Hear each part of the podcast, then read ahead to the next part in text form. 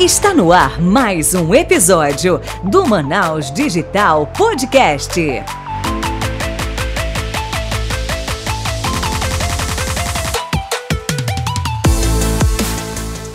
Fala Manaus Digital, Léo David aqui para o 16º episódio do Manaus Digital Podcast. E hoje aqui mais uma vez comigo, ela, Michele Guimarães. Fala aí, Michele. Fala Manaus Digital, sejam muito bem-vindos ao primeiro maior e mais premiado podcast de empreendedorismo da região norte. É uma alegria estar aqui com vocês para mais um episódio e hoje a gente vai falar sobre futuro. Léo, tem que pôr aquela vinheta assim, sabe, de astrólogo. Vou, vou, vou, vou, vou. Mas brincadeiras à parte, a gente vai falar de tendências de futuro, como é que vai ser nosso futuro, de uma forma muito sistemática, uma forma inovadora também. Enfim, estou falando demais, por isso que hoje a gente chamou um especialista nisso, que é o Bruno Queiroz. Vem para cá, Bruno! Oi, Michele. Oi, Léo. Muito obrigado pelo convite. Vamos falar sobre o futuro, sim. Tem muita coisa no futuro aí que a gente precisa entender como é que vai ser para se preparar no presente. Mas antes, Bruno, todo convidado aqui do Manaus Digital Podcast, ele começa respondendo a uma pergunta muito importante. Qual é a pergunta, Léo? Valendo um milhão de reais. Quem é Bruno Queiroz na fila do pão? Bruno Queiroz Ferreira, é, eu sou jornalista de formação, atuei aqui em alguns jornais, atuei principalmente em televisão, e aí, ali por volta do final da década de 90, a internet comercial estava chegando aqui no Brasil, e eu enxerguei um, um mercado novo crescendo aqui no Brasil, no mundo e no Brasil, né? E criei a Cartelo, que é a empresa da qual eu sou fundador, sou sócio principal, e é, nós, nós nos especializamos em marketing digital. Durante 15, 16 anos atuamos com marketing digital e de 5 ou 6 anos para cá incorporamos também é, novos serviços na empresa, como estudos de futuro e inteligência de mercado. Então, o Bruno é um sujeito que, que capta informações de todas as fontes, e trata essas informações, lê essas informações e tira conclusões dela. Esse é que é o meu trabalho principal hoje que é um pouco da extensão do que o jornalista faz. Né? O jornalista também é isso. Então, eu diria que hoje é uma evolução do jornalista. Bom, muito bom. Mas aqui a gente gosta de saber detalhes. E aí, como é que iniciou essa tua trajetória profissional até chegar essa parte mais do futurismo? Fala pra gente uma cronologia ali de forma, claro, resumida ali, vai datando os anos aí pra gente saber como é que foi essa tua jornada aí, beleza? Vamos lá. Então, eu estava para me formar no final de 1995, no curso de jornalismo, como eu falei e estava um pouco desestimulado com a profissão, que é uma profissão dura, uma profissão, assim, tem muita glória, né? Mas no dia a dia é uma profissão dura, você tem que trabalhar muito, principalmente naquela época, jornal, você fechava o jornal até mais tarde, e já tinha, já tinha estagiado, já tinha tido experiência em diversas, diversas áreas do, do jornalismo, e percebi de que não era aquilo que eu estava que eu querendo é, para e aí a internet passou na minha frente, como um cavalo selado. E aí, nesse momento, eu fui pesquisar, eu fui atrás como um bom jornalista, comecei a, a entender como é que funcionava.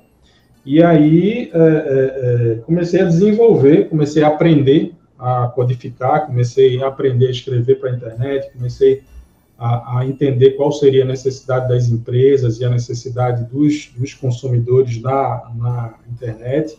Aqui no Recife, eu fui um dos dez primeiros a ter internet no, no provedor local. E logo em 1996, no primeiro semestre de 96, é, eu abri a empresa, né, inicialmente ali com duas ou três pessoas, e já comecei a vender, basicamente, naquela época, desenvolvimento de sites. Logo em seguida, é, é, a empresa cresceu muito rápido, nós incorporamos outros serviços, né, incorporamos outros sócios, e chegamos a ter 250 clientes e mais de 300 sites administrados ao mesmo tempo é, nessa, nessa trajetória. Né? Nessa trajetória de 15, 16 anos, nós também incorporamos duas outras empresas, né? uma nós fizemos uma, uma fusão, e a outra nós fizemos uma aquisição, e aí crescemos bastante nesse, nesse período, investimos em muita, em muita é, é, certificações, em melhoria de produtividade, né, na qualidade da gestão. Então, essa é um pouco da minha trajetória. Começa lá, lá atrás, com a curiosidade nata do jornalista por coisas, pela chegada da internet comercial no Brasil, né, e isso se transforma num empreendimento, num empreendimento de, de sucesso que desenvolveu mais de 1.500 projetos nesse, nesse período aí de 15 anos aproximadamente. E aí, Bruno, como é que surgiu essa história de estudar futuro? É, onde é que isso entrou? Vamos lá, o nosso trabalho de marketing digital, ele é um trabalho que exige que a gente entenda o mercado do nosso cliente, né? Então, como nós trabalhamos, nós trabalhávamos e trabalhamos hoje para diversos mercados, nós temos clientes na área de saúde, na área de logística, na área de construção civil e tantas outras áreas, nós precisávamos é, é, conhecer esses mercados. Então, naturalmente, nós começamos a incorporar nos nossos projetos inteligência de mercado para desenvolver projetos e, e, e oferecer ao cliente um diferencial que os nossos concorrentes naquele momento não possuíam. Basicamente, eles vendiam código e entregavam é, é, design e site.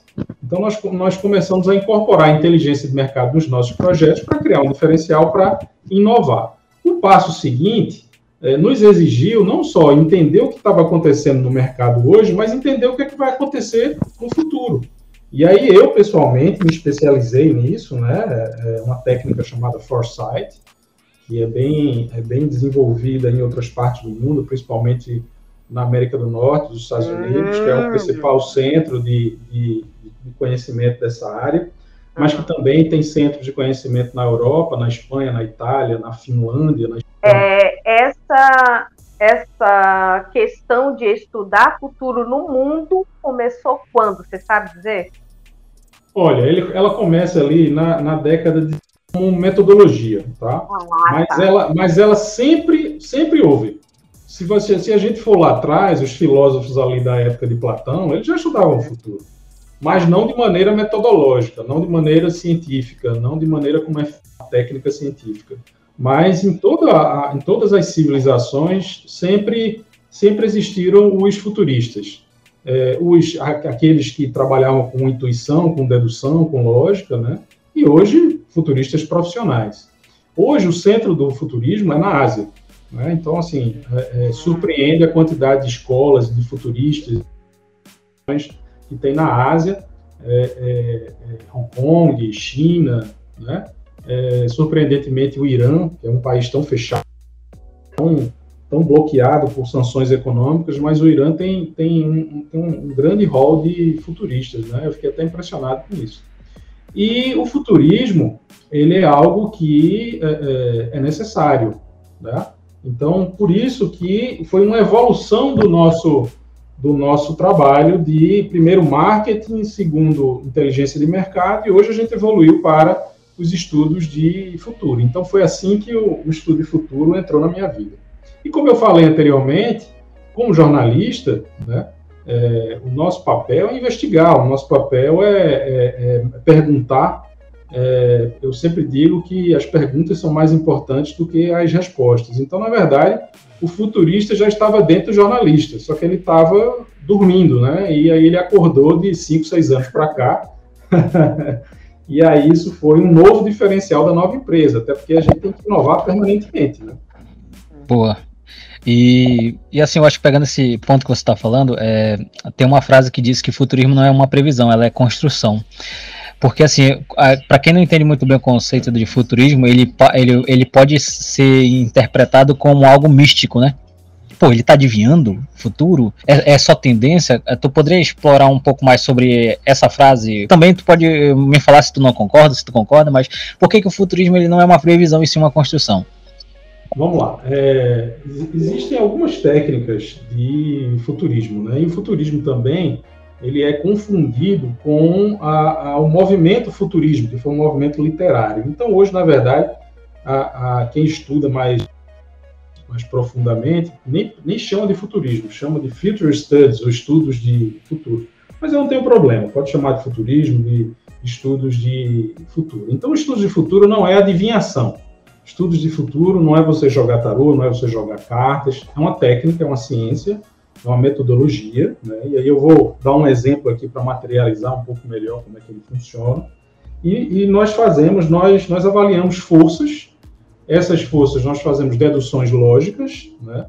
E a partir dessas, dessas deduções lógicas, nós encontramos possibilidades de futuro. Então, nós não adivinhamos o futuro, nós exploramos possibilidades de futuro, cenários. Então, se você me contratar para fazer um estudo de futuro, eu, a, minha, a minha entrega vai ser o seguinte: olha, tem esse cenário aqui que pode acontecer isso, tem um cenário B que pode acontecer isso, tem um cenário C que pode acontecer isso daqui. Se você pegar os três cenários, provavelmente é, é, alguma coisa desses três cenários estarão certas, outras coisas vão estar, tá, não, não, não são naquele momento, talvez sejam um pouco mais para frente, tá? Então, eu vou dar um, dar um exemplo aqui para materializar. O Brasil vem, vem enfrentando aí uma transição demográfica, uma aceleração demográfica muito rápida. A, a, as famílias estão ficando cada vez menores, a taxa de natalidade está é, em ritmo decrescente, e ali por volta de 2040, 2045, o Brasil é, vai ter uma inversão da taxa de natalidade, ou seja, nós vamos ter mais mortes do que nascimentos. Então, a tendência é que o Brasil ele seja um país é, dos idosos. Aí, é, no Rio Grande do Sul, em 2036, segundo a estatística do IBGE, vai ter mais idosos no Rio Grande do Sul, que é o país está mais avançado, o estado está mais avançado nisso, do que jovens. Então, isso, isso nos faz tirar diversas deduções lógicas. Por exemplo, se há mais idosos do que jovens, nós vamos ter problema, por exemplo, porque são jovens que dão sustentabilidade ao sistema, ao sistema de aposentadoria. Já temos uma visão de futuro, né? É, se nós vamos ter menos jovens, nós vamos precisar de menos escolas, por exemplo, né? Nós vamos precisar de menos professores. Mas o que fazer com as instalações escolares hoje? Transformar em centros sociais? Será que elas podem se transformar em outros equipamentos públicos, até voltado para os idosos. Então, esse é o tipo de dedução lógica, esse é o tipo de exploração de futuro que, que nós fazemos a partir de uma informação, que é o envelhecimento da população. Mas nós, fazemos, nós podemos fazer deduções lógicas com, várias, com vários outros dados, com várias outras informações. A inteligência artificial, por exemplo, nós podemos aí avaliar, ela vai ao mesmo tempo eliminar muitos postos de trabalho e vai também criar novos postos de trabalho. Os postos de trabalho serão eliminados, serão aqueles que são trabalho repetitivo, trabalho mecânico, né? Por exemplo, motoristas, torneiros mecânicos, né? Pessoas que têm um trabalho que seja repetitivo e pesado. Mas vai abrir novas frentes para trabalho que exige criatividade e destreza. Então, o grande problema que eu enxergo nesse futuro do trabalho é essa transição, né? Se a gente olhar daqui a 30 anos, provavelmente isso vai estar equilibrado. Mas daqui até lá, nós vamos ter situações do tipo um grande desemprego estrutural, né, porque a inteligência artificial elimina muitos empregos rapidamente, e nós vamos ter do outro lado uma outra força puxando, é, é, precisando de novos de, de, de novas pessoas com novos conhecimentos, com novas capacidades, e o sistema educacional talvez não esteja preparado para atender essa nova demanda na velocidade necessária. Então, nós vamos ter um desemprego estrutural, essa é a minha visão do futuro do trabalho, né? No qual nós vamos ter muita gente desempregada, por um lado, por falta de qualificação, e nós vamos ter muitas vagas abertas, por outro lado, por falta de pessoas qualificadas. Então, é um, é um cenário que não é muito bom, né? mas é importante, esse é o grande papel do futurismo, papel de, dos estudos de futuro, é antecipar cenários, é explorar essas possibilidades para que agora, no presente, nós possamos agir de maneira a minimizar ou até equacionar essa, essa visão é, é, é, lógica que um futurista consegue perceber. É isso, isso traz um, um, um, sinal de alerta que eu acho que os próprios órgãos públicos, governos, prefeituras, eles não estão, pelo menos eu não vejo tão assim aqui no Brasil, é, atentos a isso. E, e, pela forma que você fala, é, seria essencial ter setores ou pessoas especialistas nessa área já para conseguir resolver os problemas públicos que vão acontecer E também eu acho que seria bom você falar, já que você puxa essa parte da, da, do trabalho, né, futuro trabalho, é, como seria é, essa questão que todo mundo fala, pô, tem profissões que existirão em 2030 que ainda não foram criadas. Qual é a tua visão em relação a essas profissões? É, vamos lá. O que, que acontece nessa questão das profissões, né? Se a gente entender que o futuro do trabalho, né, as profissões é, que fazem trabalhos repetitivos e pesados, elas tendem a ser eliminadas, tá? É, essas são profissões que a máquina vai fazer melhor, mais rápido, mais barato, tá? É, por outro lado, se a gente, se aquela outra informação que eu dei, que o país está envelhecendo muito rápido, surgem novas oportunidades de cuidadores, de é, é, não cuidar dos idosos. Certamente nós vamos ter uma, uma incidência de câncer maior do que nós temos hoje, pela idade avançada da nossa população. Então, essas novas profissões que vão surgir, na minha visão, elas vão surgir em três grandes áreas, tá? E aí é difícil falar de profissão específica. Eu costumo falar mais de mercados, porque não dá para saber qual a profissão que vai existir em 2030 ou em 2033. A gente não consegue alcançar isso, mas a gente consegue entender. Eu, pelo menos aqui no meu trabalho de futurista, consigo, ver, eh, consigo enxergar três grandes áreas. Uma área da, da tecnologia, né? Essa já está acontecendo mas com a, a, chegada da inteligência artificial e da ampliação em vários setores, é, vai haver uma necessidade por profissionais na, na, área de tecnologia, de robótica, de programação, computação quântica e daí por diante. Uma outra área que eu vejo é a área do bem-estar, que foi isso que eu falei em relação à população mais idosa, tá?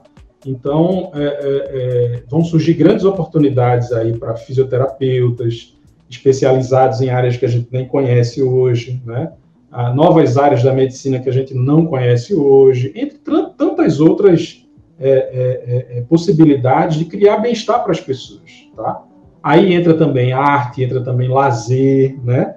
Entra turismo, entra uma série de, de, de aspectos voltados nisso. E o terceiro setor, que eu considero talvez é, é, é, tão importante quanto os outros, mas no futuro ele seja mais importante que os outros, na verdade, é a economia verde, né? Porque nós estamos passando por um processo de transição muito rápido da, da, da a, do abandono da base é, é, do, do, do, carbono, né? Do petróleo. Os carros elétricos já estão aqui rodando entre nós, ainda em pouca quantidade, mas isso na velocidade nos próximos 15 anos tende a ocupar grande espaço. Então, é, vão surgir diversas oportunidades para novos profissionais, para pesquisas com baterias, como preservar meio ambiente, é, desenvolver é, é, é as áreas de preservação ambiental, é, zootecnia com, com bem-estar dos animais, né? produção de, de, alimentos vegetais, porque nós não vamos conseguir ter uma, uma um cultivo, uma extensão um, um, é, é, de, de terra tão grande que seja suficiente para alimentar toda a população com carne.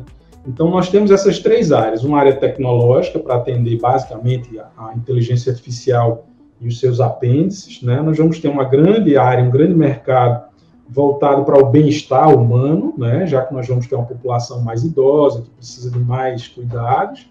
E a economia verde para dar conta dessa transição da, da da, da base de combustível fóssil né, para é, é, é, energias limpas. Conta pra gente, se puder, algum case interessante que, que a partir de um questionamento surgiu um cenário que, como você estava contando aqui, né, a partir da escola, né, envelhecimento, tem algum case que te marca em relação a isso? Você, você descobriu um novo cenário na sua frente? Olha, eu acho que esse é, você acertou em cheio. A gente, a gente fez um trabalho recentemente para um cliente que nos encomendou uma visão de futuro para a educação nos próximos 10 anos, tá? Então, é, é, essa conclusão, esse exemplo que eu dei mais cedo na nossa conversa sobre de que a gente terá menos jovens aí nos próximos 15, 20 anos e, e nós vamos ter uma necessidade menor de escolas, isso é uma descoberta muito interessante, porque é, é, nós vamos ter aí a, a impactos no governo, né, nas políticas educacionais, nós vamos ter impactos é, é, nas empresas, porque vão precisar de novos trabalhadores, nós vamos ter menos, menos crianças e menos escolas e menos trabalhadores capacitados no, no futuro. Então, eu acho que esse é um grande case, tá? Inclusive, em função disso, eu estou escrevendo um livro com Carolina Campos, que fez essa, esse trabalho de, de estudo e futuro da educação comigo, que é uma consultora educacional, e nós estamos escrevendo um livro junto chamado Professor do Futuro, que é um livro que é, é, vai mostrar ao professor o que é que ele precisa desenvolver hoje, quais as capacidades, as habilidades, as competências que ele precisa desenvolver hoje para ajudar esse jovem do futuro a se encontrar no mercado de trabalho, a, a, a, desenvolver novas profissões, novas carreiras, né? Até porque a gente sabe que as novas carreiras e as novas profissões nascem nas escolas, né? Então, eu acho que esses dois cases aí são muito, são muito gratificantes, né? Ou seja, essa percepção, essa visão do futuro de que a escola no futuro ela vai ser transformada, ela não vai ser somente uma escola, ela vai ser muito mais do que uma escola, é, é, e a, a, a, desenvolver essa, esse estudo, já estamos desenvolvendo, para ajudar o professor a criar um novo perfil para que ele possa é, se desenvolver e desenvolver os jovens e as crianças nesse futuro que está chegando aí. Pegando Bacana. esse gancho, eu acho bem interessante porque a escola hoje no Brasil, ela praticamente só ensina o aluno a passar no Enem, né? É um depósito de conteúdos para a criança e o adolescente absorver, para passar no Enem, Enem, pronto, acabou. Então, há uma divergência bem grande do que a gente vai precisar para o futuro, né? Essa criança vai precisar para o futuro dela, para que ela tenha uma carreira bem sucedida, para o que a gente oferece hoje. E a gente sabe que a educação não é construída da noite para o dia, né? Simplesmente, tá? Que nem o filme Matrix, né? Coloca ali um conhecimento, pô, em segundos é. você já tem. É muito preocupante esse cenário. Rapaz, o Elon Musk hoje... disse que vai implementar, né? Elon Musk vai botar um chip e vai transferir. É. não, eu diria que hoje a escola prepara o jovem, o adolescente, para uma profissão que não vai existir no futuro. Esse é o nosso quadro hoje, de uma, uma, uma, uma visão geral. Eu não posso, eu não posso é, dizer que todas as escolas têm esse perfil, mas na, na, em sua grande maioria, as escolas hoje preparam para profissões do presente, mas não para profissões no futuro. Só que essa velocidade de transformação ela é muito rápida. Nós, nós hoje precisamos de profissões é, é, mecânicas e repetitivas, porque ainda existe essa necessidade, mas precisamos de profissões altamente intelectuais para trabalhar com robôs, com inteligência artificial e daí por diante. Vou contar até uma história que aconteceu domingo agora que me fez pensar.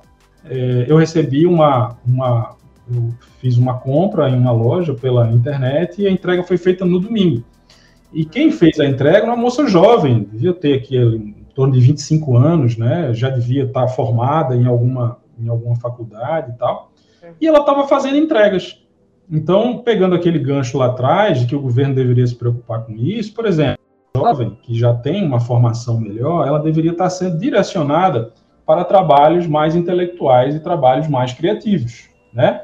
Enquanto outros profissionais que estão sem emprego, por exemplo, porteiro de prédio, onde é, os prédios, pelo menos aqui na minha região onde eu moro, no Recife, estão a velocidade muito grande de substituir é, o ser humano porteiro por portarias remotas ou portarias eletrônicas. Aqui no meu prédio mesmo já é assim, tá?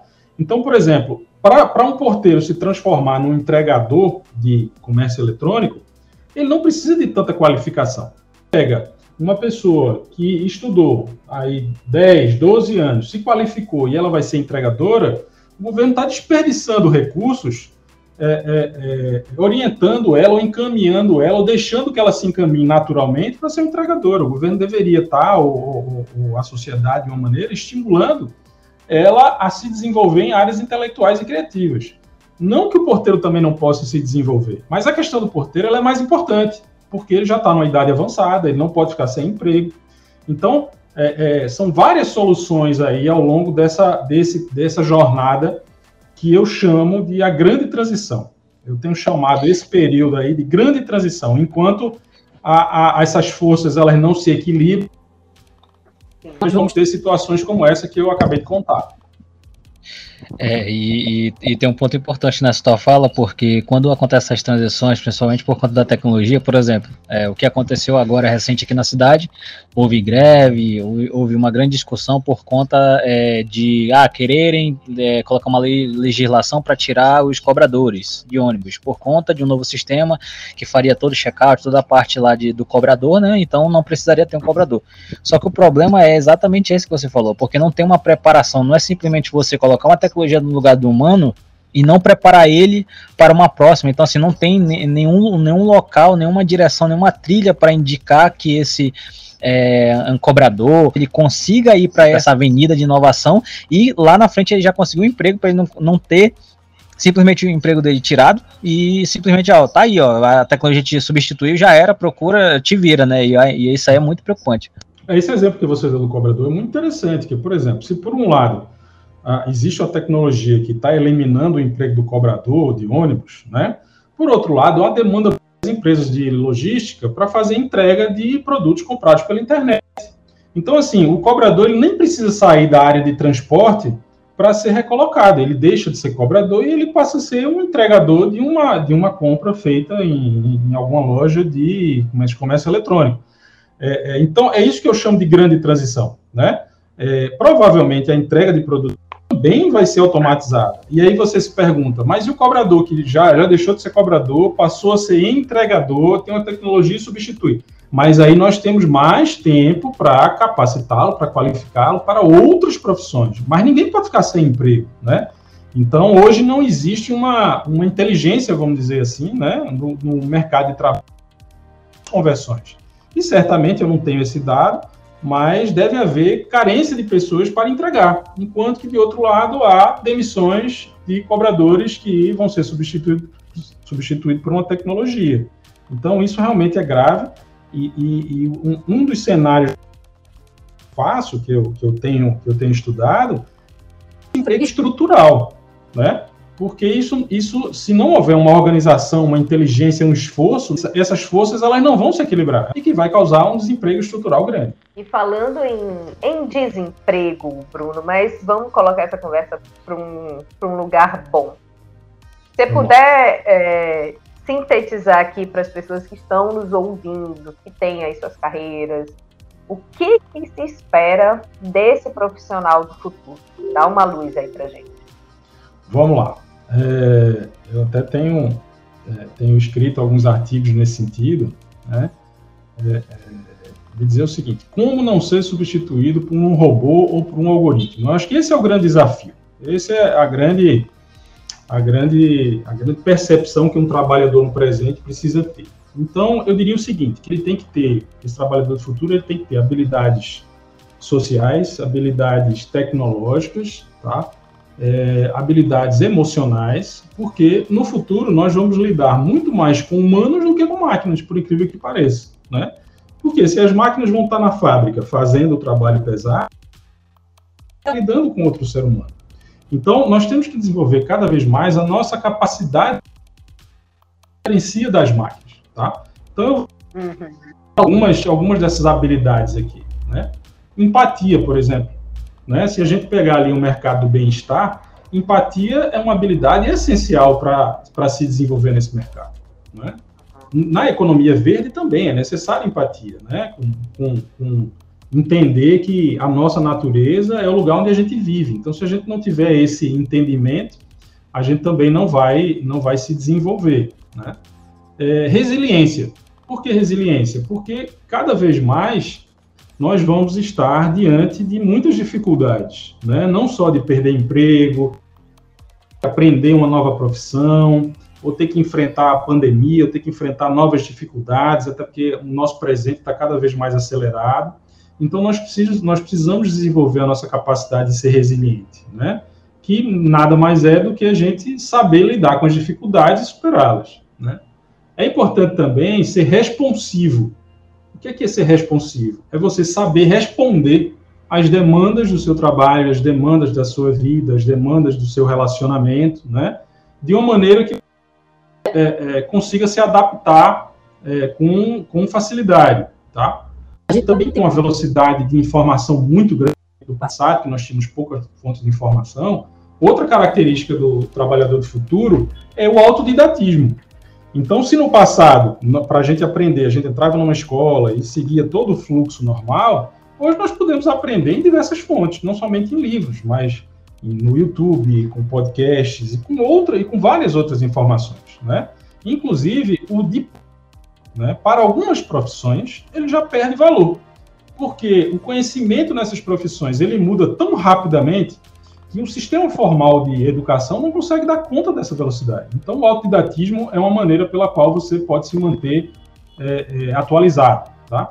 Proatividade é, outro, é outra característica que vai ser muito necessária no futuro. Né? É, uma das características mais importantes é saber trabalhar em equipe. Os, os trabalhos tecnológicos, né, principalmente nesse né, tecnologia, eles são muito complexos. Você raramente vai conseguir vai conseguir é, é, desenvolver uma carreira sozinho. Você vai sempre precisar trabalhar em equipe. E trabalhar em equipe não é fácil. Trabalhar em equipe você precisa desenvolver a escuta, precisa desenvolver a empatia, né? Precisa entender que todos são, são ser humanos, saber se colocar na hora certa. Então, há, há essa habilidade de trabalho em equipe vai ser essencial. Agora, eu também diria que tem duas coisas muito importantes. Pensamento vou resgatar o que Michele falou. A escola hoje ensina a passar no Enem e não a ter uma visão crítica sobre as coisas e não ter um pensamento crítico sobre os fatos. E isso vai ser muito necessário no futuro, porque é, é, é, os problemas, como eu falei, vão ser cada vez mais complexos, a nossa vida vai ficando mais complexa, então a gente não pode agir mais como um robô. A gente tem que agir cada vez mais como um ser humano. E o que diferencia o ser humano de um robô é exatamente a capacidade de pensar, a consciência. Né? Bem, temos outras, né, como lógica, matemática, linguagens, mas eu diria que essas são as principais. Mas a grande mensagem, Michele e Léo, do trabalhador do, do, futuro, se ele não quiser perder o, o emprego para robôs e, e, e, algoritmos, ele ser cada vez mais humano. Isso é o que vai nos diferenciar do robô e dos algoritmos. Porque robô e algoritmo, ele é desenvolvido para fazer tarefas muito específicas, né? E que sejam tarefas repetitivas. O ser humano não. O ser humano tem uma capacidade muito maior do que é, é, essa capacidade do robô e dos algoritmos, que é lidar com o ser humano. Então, essa é a grande mensagem: é a gente cada vez mais desenvolver as nossas habilidades como ser humano para não ser substituído por robôs e algoritmos. Boa. Sempre vai ter oportunidade para os humanos. Sempre. É eu, eu, eu defendo, eu defendo de que o trabalho no futuro ele vai ser melhor do que hoje, porque a gente vai trabalhar menos, porque os robôs e as máquinas vão fazer o trabalho pesado por nós, né? E hoje, basicamente, nós somos, nós somos seres produtivos. Se você fizer uma conta, Michele fizer uma conta, Léo fizer uma conta, a gente dedica a maior parte das nossas horas úteis do dia ao trabalho, né? Enquanto que no futuro, se a gente vai trabalhar menos, a gente vai poder dedicar a maior parte das nossas horas úteis à cultura, ao lazer, ao desenvolvimento intelectual, aos relacionamentos humanos e daí por diante. Então, o futuro projetado, ele é muito melhor do que hoje. O problema é o caminho daqui até lá que nós vamos ter esses percalços que eu, que eu falei. É, nenhuma mudança acontece sem estresse, né? Sem, sem uma confusão ali. Então, é um caminho necessário, mas eu espero que até lá a gente seja mais consciente do nosso papel, tanto no mundo quanto no mundo do trabalho e na sociedade. É, eu queria deixar também aqui, Michele, uma outra visão, que normalmente a visão comum, o senso comum, é de que o governo tem que ser responsável por fazer esse equilíbrio da força do trabalho com esses exemplos que eu dei. Mas eu acho que o empresário ele também é responsável por isso. ele também, ele também tem uma parcela nisso. Ele não tem a mesma parcela do governo, lógico até porque o governo existe para isso, o Estado existe para isso. Mas o empresário hoje, ele tem o compromisso, ele deve ter o compromisso de formar os novos profissionais, de preparar a sua equipe para essa transição, né? De oferecer qualificação contínua, é, long, é, é, é, é lifelong longa, learning, lifelong learning, uma longa jornada de conhecimento, né? Se as empresas é, acharem que somente isso é papel do Estado, elas vão ter um grande problema de não ter mão de obra qualificada. Então, eu, eu, eu acho que acho que as empresas ela tem um papel é, catalisador nisso. No momento que as empresas elas cuidam da sua equipe e cuidam do próximo profissional, é, elas estão também fazendo um papel social muito mais importante do que é, é, ela pensa que está fazendo, né? E o governo, de uma certa forma, não vai ter braço para poder atender a todos. Então, existe um papel social da empresa aí com um futuro muito importante. Boa. E agora a gente chega na parte de falar sobre a tua empresa. Quais os serviços que ela trabalha, o que, que ela pode oferecer, quais qual os segmentos que, que você foca hoje. Pode falar um pouco mais de toda a estrutura e os serviços que vocês oferecem. Justamente. Bom. Agora é o momento jabá, Bruno. Muito bom.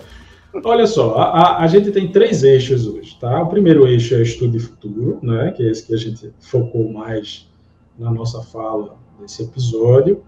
É, nós temos também um trabalho de inteligência de mercado, que é a partir de dados, a partir de números, a partir de leituras, né, de comportamento do consumidor, comportamento do mercado, auxiliar empresas com planejamento comercial, com expansão comercial, com estudos de viabilidade. E nós temos também um, um, um terceiro eixo, que é o design de serviço. Design de serviço é uma, é uma competência nova, né? Ela não tem sido muito, muito divulgada aqui no Brasil, que é você é, é melhorar, a, a, a, você fazer investimento em duas áreas. É, é muito importante para a empresa. Melhorar a experiência do cliente na ponta, né? É, um, um, paciente que vai ser atendido por uma clínica, por exemplo, né? ou um, um, consumidor que entra em um shopping. É, e, por outro lado, é, otimizar tempo e, e, aumentar a produtividade da empresa, para que ela melhore o seu lucro sem necessariamente ter que ampliar ou fazer grandes investimentos ou fazer grandes aquisições. Então, essa é uma nova área que a gente vem desenvolvendo aqui na, na, na empresa e que às vezes você, você com pequenos ajustes, você consegue ter um ganho muito bom, né?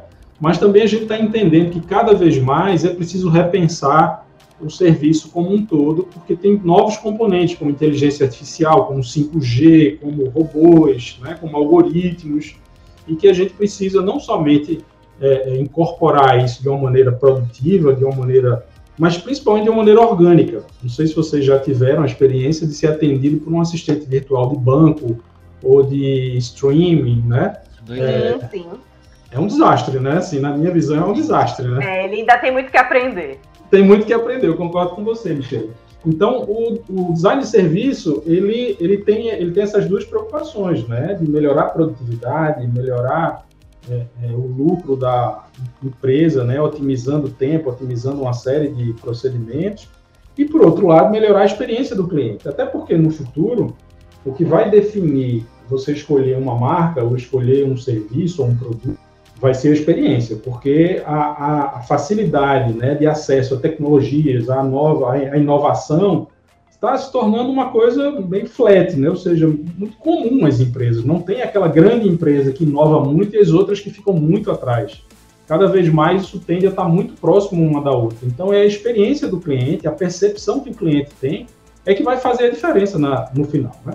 E aí, para a gente encerrar, Bruno, é, como é que as pessoas te acham? Quais são os seus contatos? Vamos lá. É, eu acho que o nosso principal contato é o site www.cartelo.com.br. Tá? Lá a gente apresenta bem esses três serviços que eu falei, tem lá alguns cases nossos também, tem artigos sobre o futuro, sobre inteligência do mercado, sobre design de serviços.